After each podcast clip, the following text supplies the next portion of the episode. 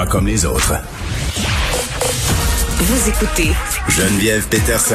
Cube Radio.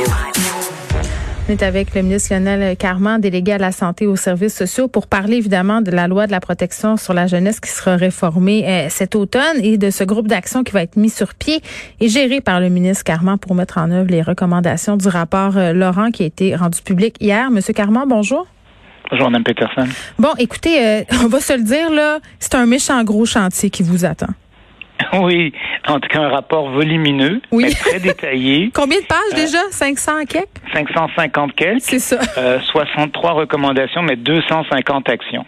Donc, le travail qu'on veut se mettre euh, tout de suite à, à la tâche, Mhm. c'est vraiment de prioriser et euh, voir qu'est-ce qu'on peut inclure dans un changement législatif et voir qu'est-ce qui est urgent et puis qu'est-ce qu'on peut faire euh, progressivement pour améliorer la situation. Oui, ben c'est ça. Vous avez dit ce matin en point de presse qu'il y aurait des chantiers euh, prioritaires, justement, euh, puis toujours dans le but, évidemment, euh, de clarifier la loi euh, sur l'intérêt de l'enfant. Euh, sur quoi il va falloir axer en premier pour arriver à ça? Ben, je pense qu'il faut que, la, le- que le- le- la, la loi soit claire, que nous, on veut prioriser le bien-être de l'enfant d'abord et avant tout. Euh, la deuxième chose qu'il faut qu'il soit clair aussi, c'est que la prévention, c'est essentiel et qu'il faut équiper les familles et les enfants de tout ce qu'ils ont besoin euh, avant d'avoir à prendre une- ce genre de décision. Donc, je pense que c'est les deux choses qu'il faut vraiment prioriser dans, dans, dans ce rapport et euh, on, va, on va tout faire pour, mettre, pour faire ça le plus rapidement possible. Oui, euh, parce qu'il y a plusieurs intervenants euh, qui sont venus à mon émission et tous me disaient quand même qu'une des choses qui était un peu rendue déplorable avec la direction de la protection de la jeunesse, c'était que c'était une porte d'entrée vers les services. Puis ça, il faudrait plus que ça soit ça dans le fond. Quand vous me parlez de prévention, euh, c'est à l'effet que les jeunes, dans le fond, et, leurs parents aussi devraient avoir accès à des ressources avant que la DPJ arrive dans le portrait. Tout à fait. Puis des fois, c'est tellement euh, l'absence de service, c'est des enfants ou c'est des parents qui se signalent eux-mêmes.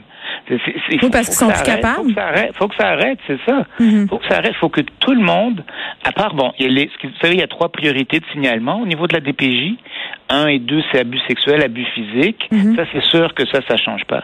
Mais tout ce qui est priorité 3, la négligence, négligence éducative, tout ça, il faut que ces gens-là, ils aient eu des services de première ligne avant d'avoir à- à- besoin d'avoir accès à la, à la DPJ. Moi, on parle toujours de, quand on est allé faire un- une tournée des DPJ, on a rencontré un garçon en centre jeunesse qui était euh, qui, qui, qui- qui était là pour des troubles de comportement. Puis il est venu me voir, il m'a dit Ah, je vais te jouer un morceau de, de piano. Puis là, il a joué un super morceau de piano, puis je lui ai dit Comment t'as appris ça? Il dit Ah, je suis autodidacte. Je dis Ben, comment ça se fait que t'es ici? Qu'est-ce qui s'est passé? Puis lui, en fait, il avait un retard de langage, un trouble d'expression. Mhm. Personne l'a aidé, il a développé des troubles de comportement. Puis là, il a été mis dehors de sa famille. Donc, tu sais, le problème, c'était avoir accès à de l'orthophonie, avoir accès à du support éducatif. Hey, on s'entend-tu que c'est pas grand-chose? C'est pas grand-chose, là. Cet enfant-là n'aurait pas fini dans le système s'il avait eu accès à tout ça. Exactement. Donc c'est ça qu'on veut changer. On veut vraiment que les, les- les services soient disponibles aux jeunes dès qu'ils en ont besoin. Est-ce que vous travaillez en ce sens-là avec Mathieu Lacombe puis Jean-François Roberge? Parce que les ressources, euh, la porte d'entrée ultime, c'est à l'école puis dans les CPE, dans les garderies. Ouais, ben moi je suis en charge du projet euh, l'aspect santé Ouais. d'agir tôt. Puis nous, ce qu'on est en train de mettre sur pied, puis qui va se déployer à travers le Québec cette année, Ouais. c'est qu'à l'âge de 18 mois, tous les enfants vont avoir un dépistage au niveau de leur développement. Euh, voir s'ils ont un retard dans une des sphères du développement, qui, qui peut être soit secondaire à de la négligence Mm. ou secondaire à, à un, un, un trouble d'apprentissage. Puis là, dès ce moment-là, on aura repéré ça, on va pouvoir intervenir parce que il faut qu'il y ait des services qui, qui viennent à ce moment-là. On a déjà engagé 600 intervenantes euh, professionnelles. Donc, euh, avec ça, on va être déjà capable de faire un, un premier pas euh, de l'avant.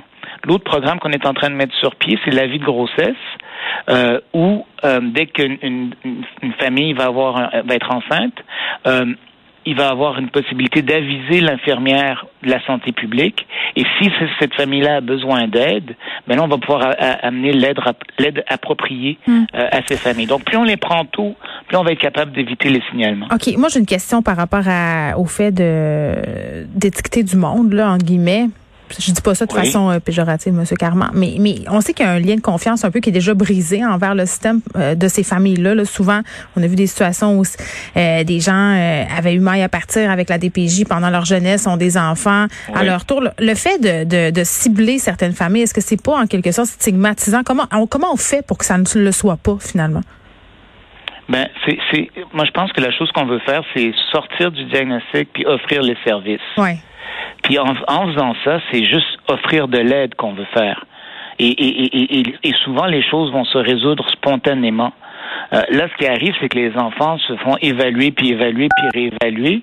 Puis ça, ça, ça entraîne, comme vous dites, une stigmatisation. Mais si, nous, ce qu'on veut, c'est vraiment accompagner puis offrir des services aux gens. Maintenant, il faut faire attention parce que quand c'est quand c'est de, de, génération en génération, oui. en, en général, c'est des troubles d'apprentissage qui sont c'est souvent neurologique ces, choses-là. Donc ils ont vraiment besoin euh, d'aide. Mm. Euh, puis, puis ça, nous, ben moi, c'est pour ça que j'étais en politique, là, vraiment pour offrir ces services-là euh, le plus rapidement possible à, à, nos jeunes. À propos de ce fameux groupe d'action euh, qui est créé, par ailleurs, euh, M. Legault vous a scoopé ce matin sur Facebook, annoncé avant vous. Euh, ça va être quoi le mandat de ce groupe-là? Alors, c'est, ça va être avec mes collègues qu'on va s'asseoir, puis on va regarder toutes les recommandations qui ont été faites, toutes les, toutes les actions qui ont été demandées, mm. et on va pouvoir les prioriser. Parce que, la, ce, que ce qui est intéressant aussi, c'est que Madame, Madame Laurent et les commissaires, mm. ils, passent d'un, ils parlent d'un projet de société qui implique beaucoup plus que la DPJ. Faut, faut pas juste pointer la DPJ souvent, quand on voit des drames, c'est qu'il y a eu un manque de communication de différents réseaux. Il y a tout le problème de la confidentialité. Mm -hmm. Il y a tout le problème du jugement. Donc, il faut vraiment qu'on travaille tout le monde ensemble. Mm. Éducation, enseignement supérieur, famille, justice, euh, les affaires autochtones, tout le monde ensemble pour améliorer le système pour tout le monde. Ben, je vois ça, puis je peux pas m'empêcher de faire un parallèle avec le groupe qui avait été créé, le groupe transpartisan là, pour euh, lutter contre les violences conjugales, les violences sexuelles, un groupe qui a remis son rapport, ses recommandations en décembre dernier. Euh, on le sait, là, euh, ça, ça fait grand bruit, ces recommandations-là, mais on, on, a beaucoup critiqué le fait que ça prenne du temps, hein, que l'argent prenait du temps à arriver. Comment s'assurer que les enfants, parce que c'est d'eux dont il est question, si l'enfant est au cœur de cette démarche-là, comment on fait pour que ces enfants-là aient accès à toute cette cette réforme-là rapidement? Autrement dit, que ça prenne pas des mois, même des années. Là. Oui, ben écoutez, il y a certaines choses qui vont quand même prendre un certain temps là, parce qu'on parle de changement de culture. Oui. Mais pour les investissements qu'on va faire dans les services, surtout au niveau de la prévention, euh, ça, ça peut être ça, ça va, ça va assez rapidement. Avec les, avoir des euh, exemples? avec, avec, Qu'est-ce avec qui va être fait rapidement? Mais par exemple, s'il faut ajouter des services dans le, dans le dans, par exemple, en négligence, qui est Ouais. un des programmes jeunesse, mais il faut, ça, la- la- l'argent peut se rendre rapidement Mm. et, il faut, évidemment, il y a, a l'enjeu de recruter nos intervenantes. Mais moi, je dois vous dire que depuis le début, on n'a pas eu de problème à, à recruter des intervenantes. On- Mais c'est le les garder, le la- problème. c'est ça. À la protection de la jeunesse, ça c'est plus difficile. Mais en première ligne, à Girto, euh, euh, le programme Crise ado, famille, enfance, on n'a pas eu de problème à les, à les Mm. conserver. Tandis dans l'autre dossier que vous me parliez tantôt, c'était vraiment un, un enjeu avec les organismes communautaires. Là, Ouais. ça a été un peu plus compliqué, puis, puis j'ai dû intervenir, là, comme vous le savez. Ben oui, puis la question des intervenants puis des intervenantes, elle est fondamentale parce que des intervenantes, intervenants qui sont au bout du rouleau, qui pleurent parce qu'ils savent pas, euh, savent pas elles ont pris la bonne décision, ils manquent d'expérience, il y a la- question des quotas, euh, ça, euh, c'est, on peut pas, on peut pas dissocier ça de cette réforme-là qu'on est en train de faire.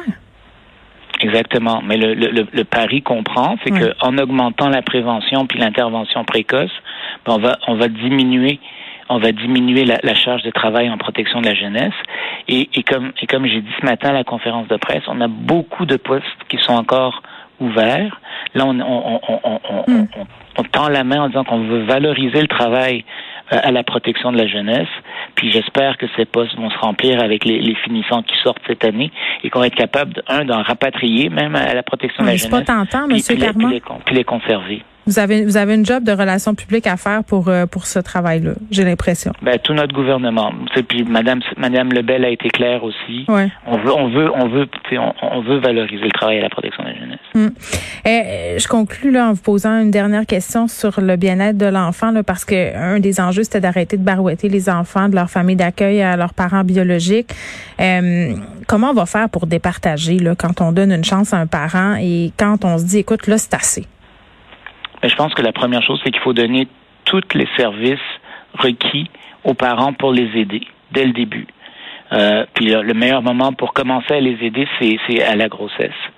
Une fois que c'est fait, puis qu'on a déterminé les, les, les, mm. les, délais de placement, là, comme comme quand on quand on quand on place un enfant, mm. euh, avant de prendre une décision sur son plan de vie, ben ce que ce qu'on ce que Madame Laurent a dit, puis je suis d'accord avec ça, c'est qu'il faut pas le dépasser, il faut pas le dépasser à répétition. Donc ça, c'est un deuxième niveau. Puis troisièmement, ben, il faut voir qu'est-ce qu'il faut clarifier dans la loi pour vraiment remettre l'enfant au centre de la décision. Quand on regarde les différents articles, il y a l'article 3 qui dit ça, que mm. le bien-être de l'enfant doit primer, mais l'article 4, tout de suite après, dit qu'il faut il faut tendre vers le retour vers, euh, dans le milieu familial pour cet enfant. Donc, il y a des choses à clarifier là, puis on, va se pencher là-dessus et on va arriver avec une solution que tout le monde va pouvoir interpréter de la même façon pour le bien de nos enfants. Oui, parce que selon le, jeu sur lequel on tombe, ça peut avoir euh, différentes avenues. Lionel Carman, merci, qui est ministre délégué à la santé et aux services sociaux.